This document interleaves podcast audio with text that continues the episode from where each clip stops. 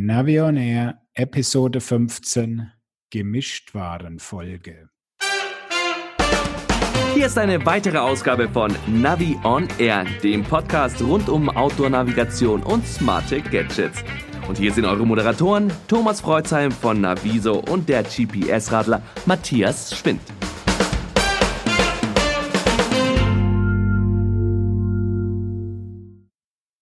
Hallo Matthias. Grüß dich, Thomas. Wie geht's dir denn so im Zeichen von Erkältungen, Virenkrankheiten etc.?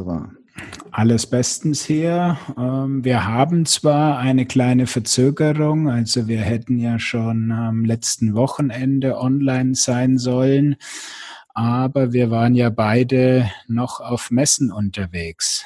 Wo hast du dich eigentlich rumgetrieben? Ja, ich war zuletzt auf der Messe in Essen, auf der Fahrrad. Und da war das Ergebnis, dass 30 Prozent weniger Besucher erschienen sind. Und wir hatten zwischenzeitlich aber gedacht, dass die Messe eventuell ganz abgesagt wird, weil während der Messe kam die Absage der ITB, damit die Einschränkungen der Bundesregierung oder die Empfehlungen genauer gesagt und das war dann eben auch äh, die Frage, wie sich das dann auf die Landesebene auswirkt und ob es eben eine Messe ist mit internationalem Charakter wie die ETB oder eben nicht. Und zu dem Zeitpunkt hat man sich gesagt, ähm, wir lassen das noch laufen, aber man konnte das natürlich doch deutlich am Besucherstrom merken. Okay, da habe ich ja dann noch Glück gehabt mit der Free eine Woche vorher da war noch überhaupt nichts zu spüren. Also die Hallen waren extrem gut besucht. Auch die Vorträge waren voll, die Plätze. Und insofern war das wirklich ein schönes Event und ich musste mich allerdings erst noch mal eine halbe Woche kurieren. Man hat es ja in der letzten Episode wahrscheinlich gehört, dass meine Stimme da schon etwas angeschlagen war. Naja, du musstest ja nicht so viel reden, also von daher war alles gut. So ist es. Da hast du mich quasi gerettet mit einem spannenden Interview. Tja, aber das kenne ich ja auch sehr gut. So das Reden auf den Messen. Bei uns war es eben ähm, eigentlich auch ganz gut besucht. Auch die Vorträge waren gut besucht. Das Interesse war da. Also am, am Thema selber liegt's nicht, sondern die Besucherströme an sich waren eben dann doch äh, weniger und äh, man konnte einfach merken, dass die Familien auch dann nicht ganz so häufig äh, aufgetaucht sind. Am Anfang waren es mehr die Fachinteressierten. Naja, und die konnten wir, glaube ich, auch beide ganz gut bedienen. Das gehe ich mal davon aus. Ja, es gibt ja auch ein paar abgesagte Messen inzwischen. Also ähm, die der letzten Frühling in Münster. Da waren wir eingeladen. Jetzt am kommenden Sonntag wäre das gewesen, ist abgesagt worden. Dann ist auch die Bonner Radreisemesse abgesagt worden, wo ja auch immer ein sehr großer Besucherandrang ist. Äh, ein Tag läuft die ja nur. Aber gerade hier in Nordrhein-Westfalen ist man ja sehr sensibel und ähm, ganz ehrlich, ich rechne auch damit, dass hier auch äh, noch weitere Einschränkungen erfolgen werden. Ja, da wird noch was auf uns zukommen. Und ähm, hast du schon wieder Aktien zugekauft? Im Moment sind ja gute Kaufkurse. Ja, das ist richtig. Aber Heizöl sollte man auf jeden Fall tanken und äh, den Sprittank auch wieder auffüllen. Ja, aber mal sehen, wie das, wie das da alles runtergeht. Schauen wir mal. Ähm, GPS-Geräte werden jedenfalls nicht billiger, oder? Gehe ich nicht davon aus, aber ich habe auch noch nichts mitgekriegt, dass es irgendwie zu Lieferengpässen kommt, weil äh, hast du überhaupt schon irgendwas aus Taiwan gehört, wo ja die Fabrik von Garmin dann sitzt? Nein, noch gar nichts, aber auch da ist, glaube ich, logisch, das wird nicht so laufen wie vorher. Ähm, aber bei den Geräten denke ich mal, dass da noch ein gewisser Lagerbestand da ist, dass das jetzt nicht so ein Just-in-Time Geschäft ist. Aber ich weiß es nicht und ähm, ich glaube aber, da ist das geringere Problem zu erwarten. Ähm, man muss nochmal wirklich sagen, mit den Messen, das ist schon ein großes Problem. Wir sind ja häufig auf Messen und äh, das ist wirklich tragisch, dass die ganze Veranstaltungsbranche, die liegt wirklich am Boden. Ähm, bei uns kam jetzt durch in Nordrhein-Westfalen, da gibt es auch äh, Zuschüsse nicht nur für größere Betriebe, sondern auch für Vereine, und kleinere Veranstalter, die brauchen nicht nur günstige Kredite, die brauchen wirklich Geld, denn ähm, da hängt wirklich, da hängen Firmen äh, an diesen Messen. Und nicht nur die Messebauer, sondern auch die Veranstalter eben. Und das ist schon wirklich tragisch, was da passiert. Da kann man nur sagen, sobald diese Messen irgendwie wieder stattfinden, liebe Hörer, geht dahin, unterstützt die und ähm, wollen wir nur hoffen, dass sie eben bis dahin überleben können. Dem ist nichts hinzuzufügen, richtig.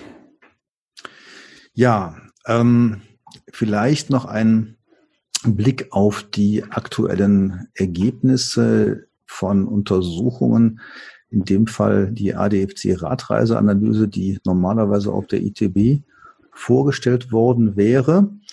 Die wird ja jährlich durchgeführt und da gibt es auch immer ganz interessante Aspekte zum Thema, wie orientiert man sich als Radfahrer und welche, bis hin zu welchen Apps nutzt man da. Und die kam jetzt trotz abgesagter ITB raus. Ja, also es war ganz spannend. Der ADFC hat es wirklich geschafft, die äh, Veranstaltung dann in einen Webcast äh, zu packen. Und ich bin da auch mal dabei gewesen, bis es mich technisch irgendwann rausgehauen hat. Ähm, da waren aber dann schon über 100 Leute dabei. Äh, gibt also da ein richtig festes Publikum. Vielleicht waren es sogar noch äh, deutlich mehr. Ähm, das Interessante ist ähm, bei der Nutzung der Medien, ja, jetzt frage ich dich denn mal so, was würdest du denn einschätzen, so auf eine Frage, welche Medien auf der Radreise benutzt werden? Wie wird sich das entwickelt haben?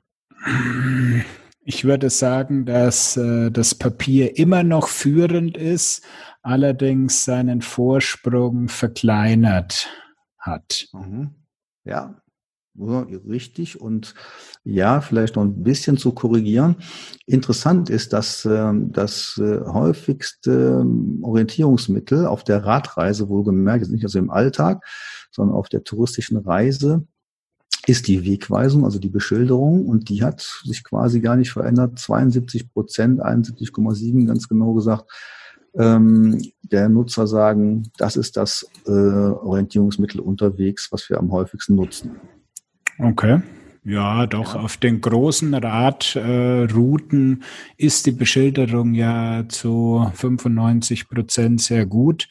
Und insofern kann ich mir das gut vorstellen, dass das gerne genutzt wird. Ja, und auch da wiederum ist es einfach zu nutzen. Ne? Danach kommt die Internetrecherche mit mobilem Internet, also sprich Smartphone unterwegs. Und da sagen jetzt 56,2 Prozent, sie nutzen das. Das hat sich eigentlich kaum verändert. Da waren es im Vorjahr 55 Prozent, also quasi gleich geblieben. So, und dann gab es einen deutlichen Sprung, nämlich die Apps ähm, auf dem Smartphone. Äh, die haben dann doch ganz stark zugenommen äh, auf 50,8 Prozent. Also jeder zweite nutzt Apps für Smartphones und Tablets. Das waren vorher 46 Prozent, also auch kein Riesensprung, aber schon deutlich mehr geworden. Und interessant ist, dass in etwa gleichem Maße die Nutzung der Karten, was du eben angesprochen hast, also der gedruckten Karten, zurückgegangen ist von 58 Prozent auf 51 Prozent.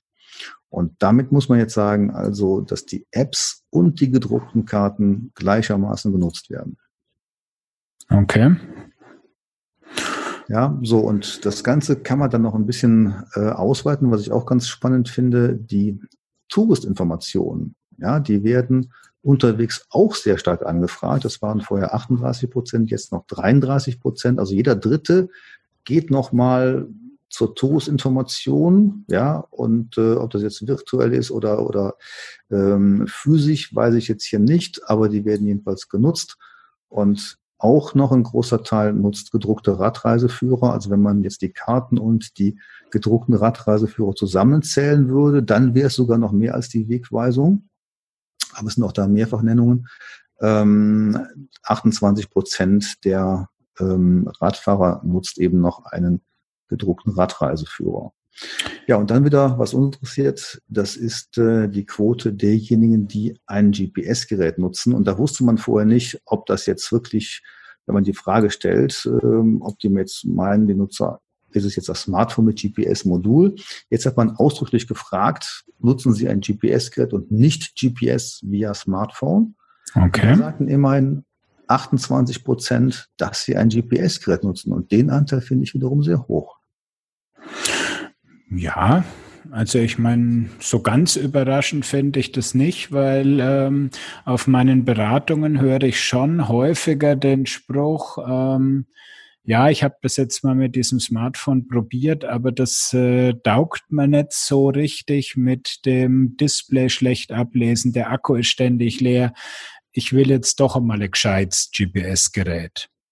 Mhm. Ja, also ist auch meine Rede, kann ich nur so unterstützen, aber ähm, auch bei den Beratungen schlägt mir immer gegenüber, ja, wir haben halt ein Smartphone ich probiere das jetzt einfach mal. Ne? Dann sage ich auch immer gut, probiert's mal und mal sehen, wie dann die langfristige Nutzung ist. Und in der Tat, wie du sagst, wenn es jemand häufiger nutzt, dann greift er doch auf ein GPS-Gerät zurück.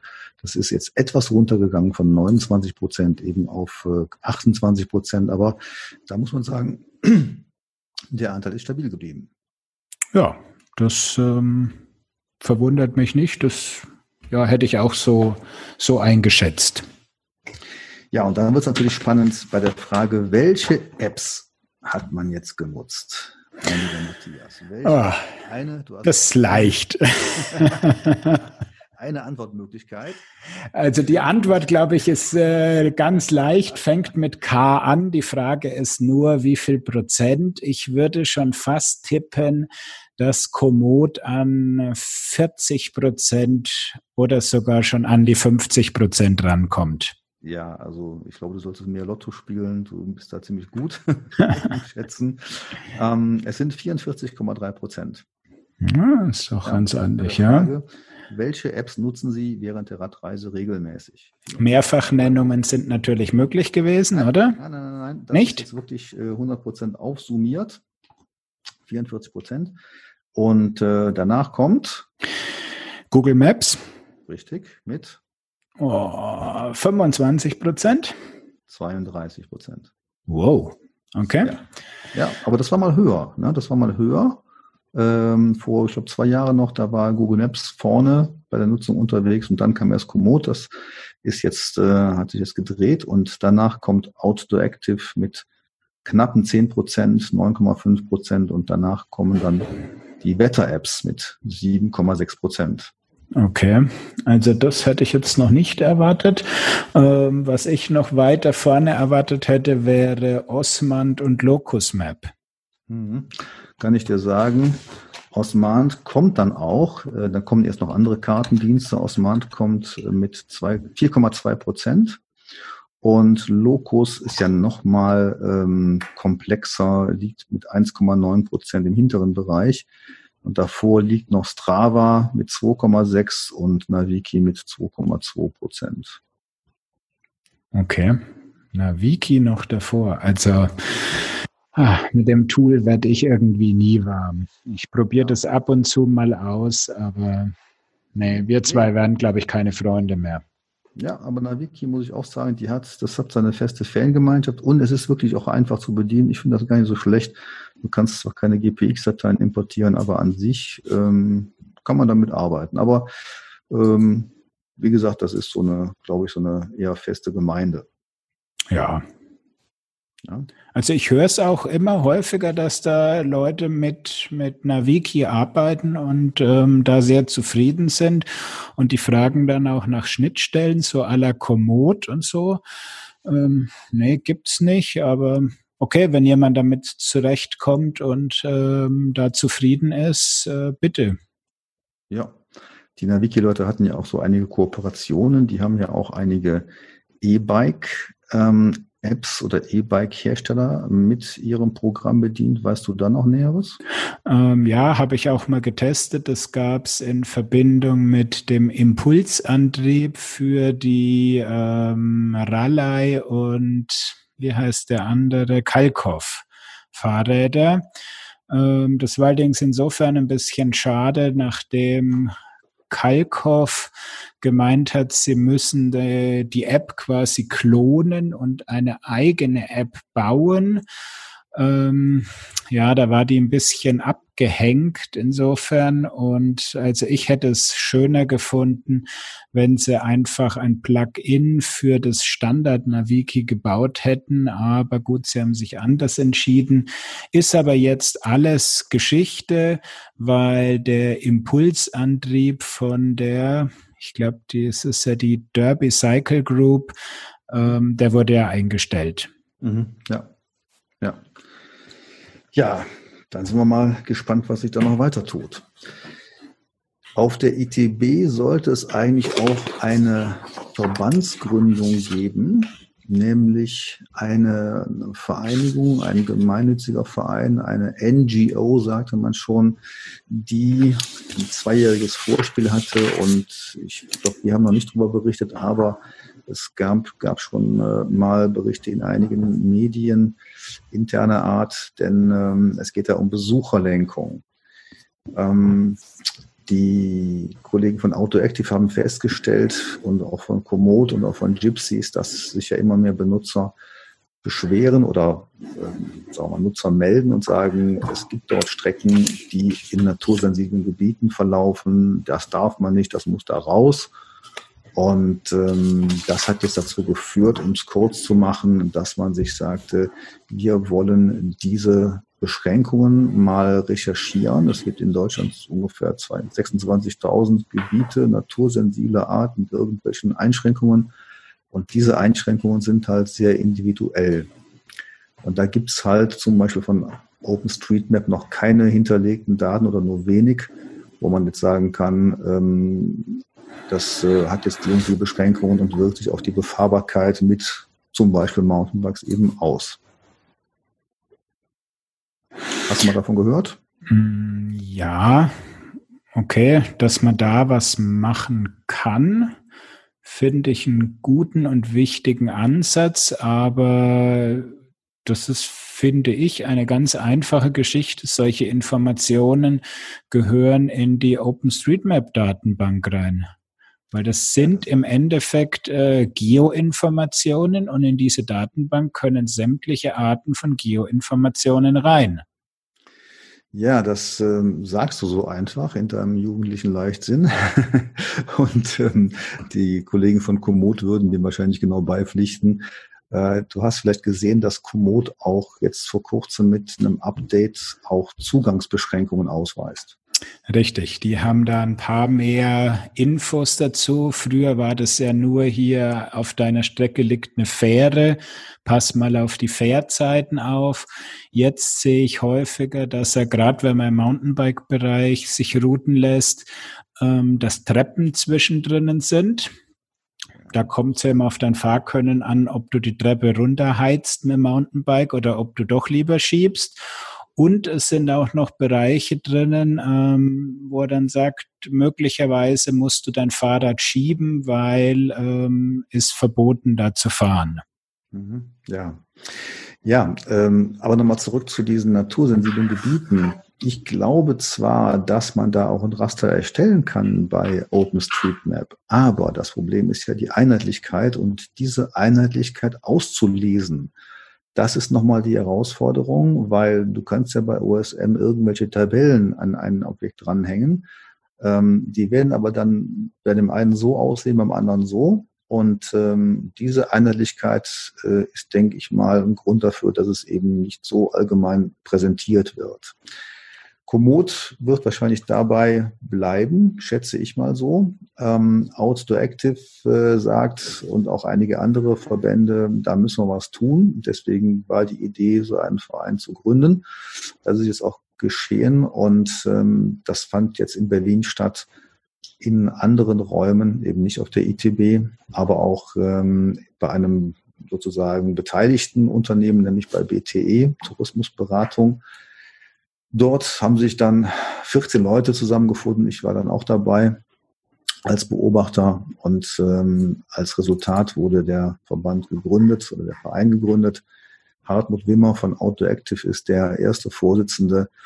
Dann ähm, aus der Reihen der Naturschützer äh, Dr. Nele Larondel von der Vereinigung der Naturparke. Es hat einen heute noch einen anderen Namen. Aber da sind eben die Naturparke mit vertreten, also quasi Naturschutz, Naturschutzszene. Mhm. Dann ist dabei eben BTE ähm, als Tourismusberatung. Dann ist dabei Mountainbike Tourismus Forum in Gestalt von Tilman Sobeck und für BTE ist Matthias Mitarbeiter, also so der der Vorstand und wer die Szene so ein bisschen kennt, das sind auch die Akteure und weiß, dass da eben ähm, ja, eine, glaube ich, eine gezielte Stoßrichtung zu erwarten ist. Und äh, als Aktivität will man jetzt auch einen ersten Mitarbeiter einstellen, wenn die Finanzierung funktioniert, sollen das auch noch mehrere werden. Okay. Und äh, was gedenken die dann jetzt zu tun? Ja, interessanterweise soll das Ganze auch als Open Data Projekt laufen. Man möchte die Daten auch zur Verfügung stellen. Ob das alles so kostenlos ist oder nicht, weiß ich jetzt nicht. Aber Ziel ist eben, dass das, was erarbeitet werden soll, diese Dokumentation der Naturschutzgebiete, natursensiblen Gebiete mit ihren Betretungsregelungen soll ähm, veröffentlicht werden. Und man versucht natürlich auch über diesen Weg zu versuchen, ähm, dass man die Beschränkungen eben ja bewusst macht, beziehungsweise eben sagt, wir möchten möglichst wenige Einschränkungen haben. Da, wo es notwendig ist, ist klar. Aber dass jetzt äh, ganze Länder mit Betretungsverboten belegt werden sollen, ist natürlich nicht Sinn der Sache. Hm. Also wenn man jetzt wieder eine Datenbank aufbaut, die dann noch Open Data macht, bleibe ich bei meiner Aussage, packt's doch in die OSM-Datenbank rein. Sprecht notfalls mit denen über irgendwelche neuen Attribute oder was. Aber warum sollte man da jetzt noch eine Datenbank aufmachen?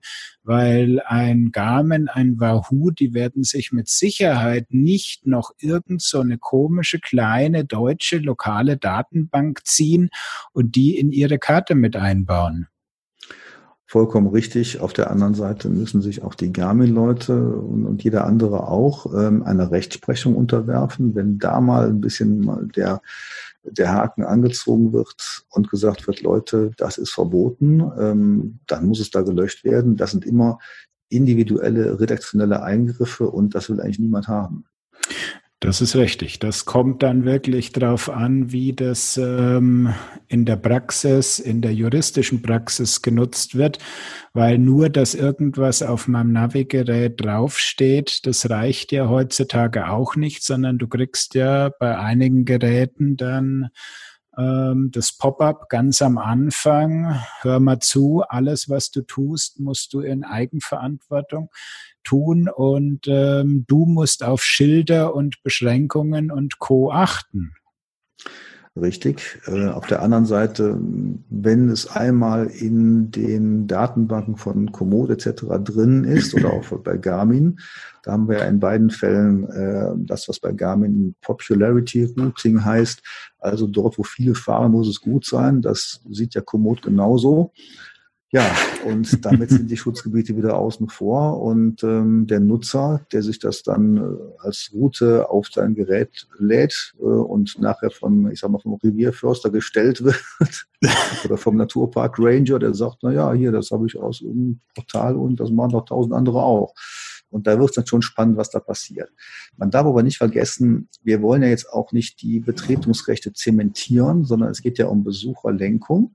Und da geht es natürlich auch darum, dass wir Angebote brauchen. Und aus meiner Sicht ist es auch ganz wichtig, dass wir da nicht einfach sagen, das ist jetzt so, das bilden wir ab, sondern diese Betretungsverbote sollen ja auch sinnvoll sein. Zum Beispiel eine Zwei-Meter-Regelung in Baden-Württemberg ist eigentlich Quatsch, das weiß jeder, aber niemand hat sich getraut, das mal aufzuweichen.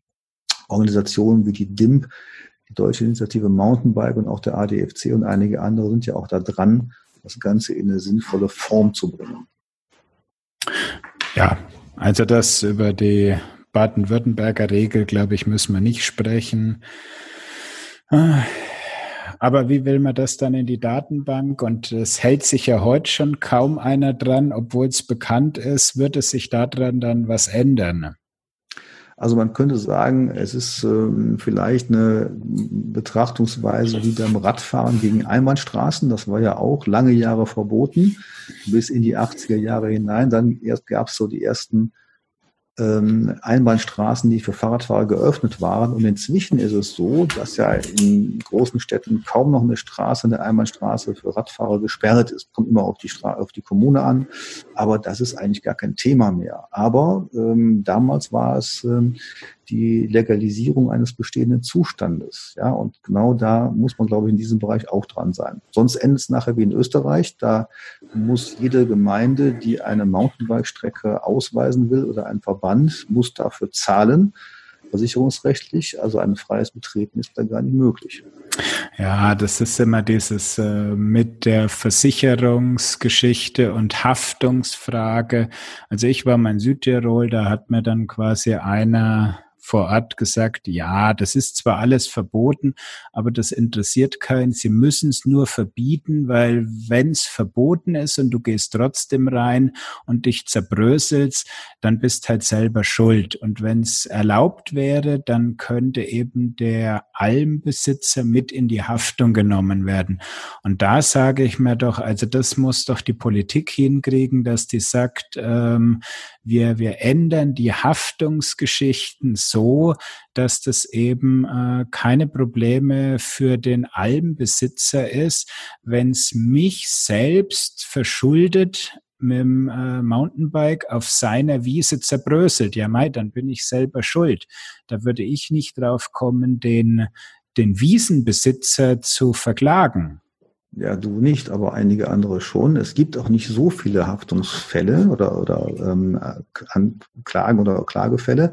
Ähm, das weiß ich von meiner früheren Zeit beim ADFC ähm, und verfolgt das auch noch. Das, äh, durchaus gibt es aber ganz schwierige Fälle, wo dann die Gemeinde verklagt wird und dann ist das äh, Theater groß.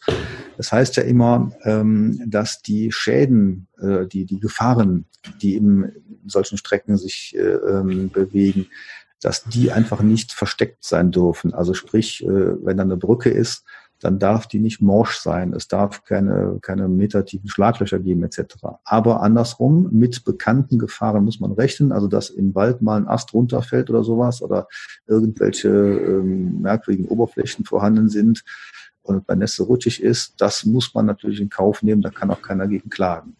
Aber ähm, in der Tat, diese Haftungsfragen ist kein Politikum, aber eine Frage dieser Gemeindehaftungen, so das ist schon wirklich wichtig und da muss man in Sachen dieser kommunalen Haftpflicht äh, vielleicht da nochmal was machen, ähm, aber vor allen Dingen natürlich auf Gesetzesebene dann nicht diese Pauschalverbote erlassen.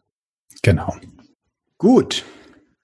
Jo. Lassen wir damit den ähm, Abzweig in die Haftungs- und Juristerei und kommen zu einer anderen News. Ähm, von Wahoo gibt's wieder mal ein Update. Also die sind ja im Moment recht aktiv.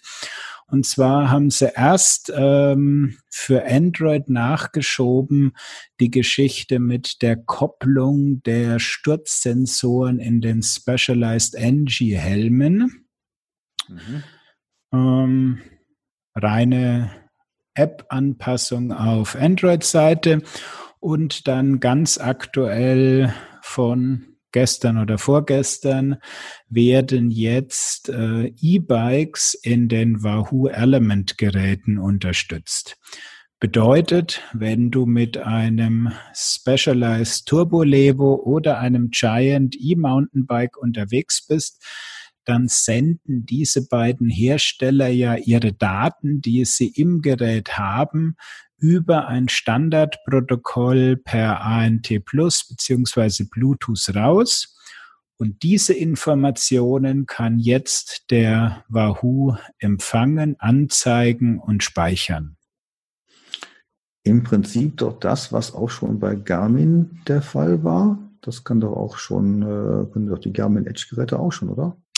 Ja, einige der Edge-Geräte können auch schon hier was empfangen, wobei da hat es sich ziemlich auf die Sigma und ähm, Shimano-Geschichte beschränkt. Mhm. Mhm. Aber das war doch auch eigentlich die, äh, diese Lev-Geschichte, wenn ich das mich, mich recht entsinne, damals schon.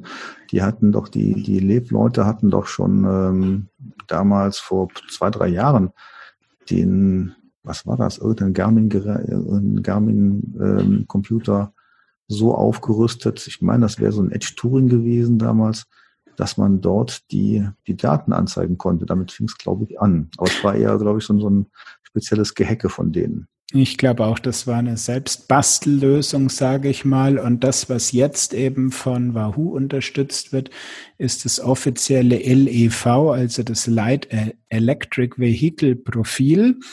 Und äh, das senden ja im Moment nur Specialized und Giant raus.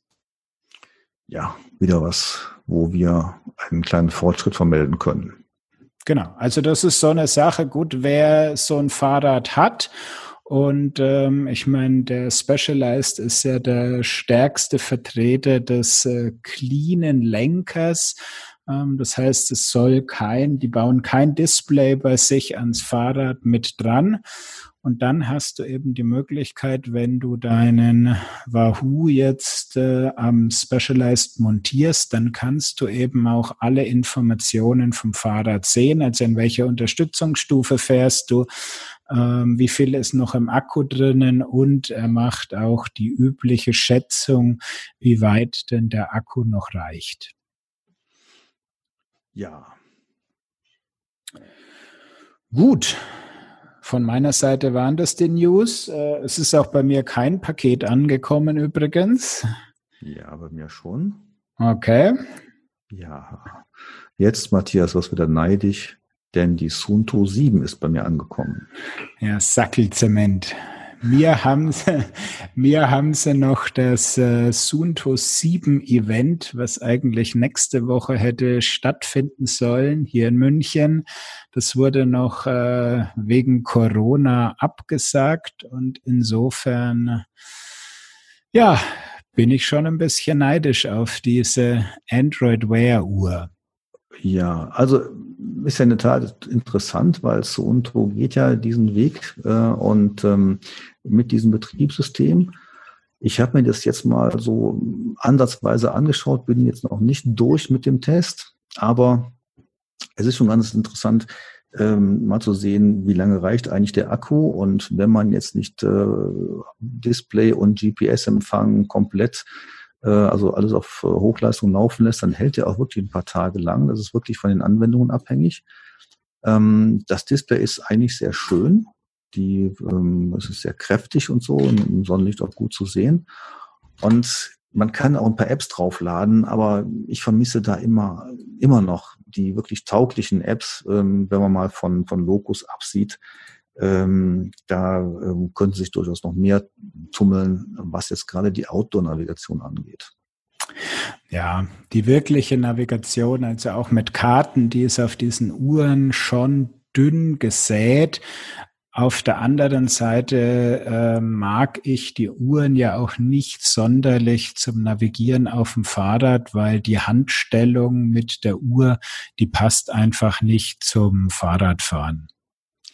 Genau, da gibt's ja dann ein paar Lösungen. Ich finde ja ganz pfiffig, was da Sigma gemacht hat mit der ID Free, ID Tree, diesen Lenkerclip, wo man die Uhr sofort ähm, mit ähm, einem oder mit zwei Handgriffen direkt befestigen kann und die hält auch. Das finde ich klasse, gibt's bei der Uhr natürlich nicht. Aber es gibt ja auch Möglichkeiten, dass man einen, eine Art so Gummistopfen in den Lenker packt und dann die Uhr da rumbindet, quasi so eine Art Handgelenkersatz. Ja, also ich habe da quasi den Do-it-yourself-Hack mal gemacht. Ich war im Baumarkt und habe mir irgendwie für 1,20 Euro so ein Schaumstoff, äh, nee, was ist es doch, Schaumstoff-Ummantelung für Heizungsrohre gekauft. Mhm. Davon schneidet man sich dann irgendwie so zwei, drei Zentimeter ab und packt die um den Lenker ist ja wie beim Heizungsrohr, genau innen soll ein Rohr sein. Du packst diesen ähm, Schaumstoff außen rum und hast ihn dann vergrößert und kannst dann in diesen recht weichen Schaumstoff deine Uhr ganz gut reinspannen. Mhm. Ja, also das äh, kann man doch wirklich dann empfehlen. Ähm, wenn man nochmal kurz auf die Uhr zurückgeht, also ich habe sie jetzt so in den ersten ähm, Tagen immer mal auch zum Laufen angezogen. Das fand ich jetzt klasse. Also die ist relativ groß. aber nicht schwer und liegt eigentlich ganz gut. Das äh, ist, glaube ich, nicht selbstverständlich, weil einige Uhren hatten ja, auch die Garmin früher hatten ja diesen äh, hervorstehenden Sensorbereich. Das heißt, du hast also einen Knubbel am Uhrendeckel, der dann aufs Handgelenk drückt. Das ist da nicht vorhanden.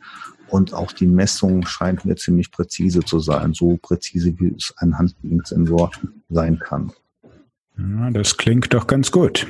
Na? Ähm, also das hat das Laufen ähm, gebracht und auch die Aufzeichnung. Die Uhr hat relativ schnell GPS-Signal. Das ist auch relativ ähm, äh, präzise, wenn man jetzt mal die ersten äh, Aufzeichnungen ansieht. Und man sollte sich dann an diese typische Google-Kartenübertragung gewöhnen. Das ist das Einfachste. Da kann man sagen, in einem Radius von 50 Kilometer wird da ein Gebiet übertragen per WLAN. Das klappt auch sehr schnell und dann hat man äh, im Google ähm, Kartenmodus auch eine Outdoor-Ansicht mit Höhenlinien. Sieht ganz nett aus, sind auch die meisten Wege drauf. Und da wird dann eben mit Knallrot die Aufzeichnung des Tracks dann sichtbar. Das klingt doch ganz gut. Also ich hatte ja mal eine Wear OS Uhr, die von TickWatch. Ähm, was da wirklich das Problem war, war, dass die extrem langsam war mit dem alten Qualcomm-Prozessor. Wie schaut das jetzt bei der Sunto aus? Ist die ein bisschen flotter so in der Reaktion, wenn man über das Touchscreen-Display wischt? Ja, das ist gar kein Problem. Das ähm, geht relativ schnell. Allerdings ist die Bedienung so ein bisschen gewöhnungsbedürftig. Da gibt's ja auch mehrere Knöpfe, ähm, Zurückfunktionen etc. Und ähm, was mir insbesondere fehlt, und da merke ich einfach, dass ich schon jahrelang so eine Samsung-Uhr habe, so eine Gear S2, die eine Lünette hat. Und diese Lünette ist einfach super praktisch. Da kann man zum Beispiel bei bei Locus Maps, wenn man die ähm, aufruft, sehr schnell rein und raus zoomen oder auch zurückwischen und so weiter. in Kombination mit der Linette einige andere Funktionen aufrufen, also quasi auch durchs Menü nochmal blättern. Das geht bei der Suunto so nicht, weil sie eben keine Lünette hat, also keinen Drehring, sondern alles mit den Tasten oder aber auf dem Touchscreen passieren muss. Okay. Ja gut, muss man, muss man in der Praxis äh, sich mal anschauen. Also ich werde mich wirklich auch mal drum bemühen, weil ich finde, die Sunto 7, vor allen Dingen mit der Offenheit von diesem Betriebssystem, finde ich schon irgendwie spannend.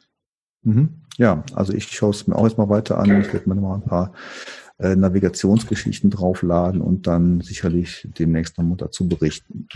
Gut, jetzt noch die letzte Info. Ich bin gerade schon am Suchen. Was kostet das gute Stück eigentlich? Die ist mit knapp 500 Euro angesetzt, ähm, wobei den Straßenpreis müssen wir jetzt nochmal recherchieren. Stimmt, ich sehe es gerade hier auf der Sunto-Webseite 479 Euro und noch nicht erhältlich. Mhm. Dann sind wir ja ganz stolz, dass wir hier ein Exemplar haben. also entweder sie ist noch nicht auf dem Markt oder schon wieder weg. Nein, ich habe gerade mal ein paar Händler gecheckt. Also auch da gibt es die Sunto 7 noch nicht ähm, zu kaufen. Tja, dann sind wir wieder mal top aktuell. Da hast du Glück. Und ich hoffe, dass ich sie noch kriege. Ja, da können wir dann in der nächsten Episode mal drüber sprechen. Aber ich glaube, heute sind wir mit den gemischten Themen am Ende, oder? Hast du noch was? Nein, ich habe jetzt erstmal nichts mehr und freue mich jetzt darauf, dass jetzt bei dem Wetter, was wir hier gerade haben, auch ein paar Sonnenstrahlen dabei sind. Das heißt, ich werde mich heute Mittag rausbewegen und weiter testen. Das ist doch ein guter Plan. Das werde ich heute auch machen. Heute noch mal eine Runde mit dem Radl fahren. Vielleicht mit meinem Sohnemann noch mal auf die Trails gehen, weil da hat er im Moment Blut geleckt und ähm, heizt da ganz gerne mit mir die Berge runter kannst du ja mal den Sturzsensor ausprobieren, aber hoffentlich musst du ihn nicht testen.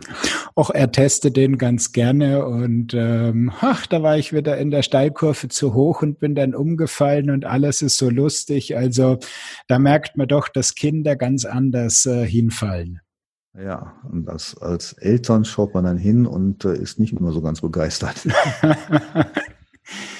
Gut, dann wünschen wir unseren Hörern eine schöne Zeit. Passt auf euch auf und wir schauen, dass wir pünktlich im Zeitplan wieder bei euch in den Ohren sind.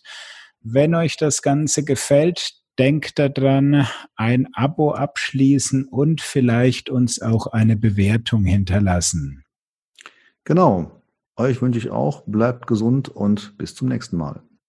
Ciao, Servus. Tschüss. Sie haben Ihr Ziel erreicht.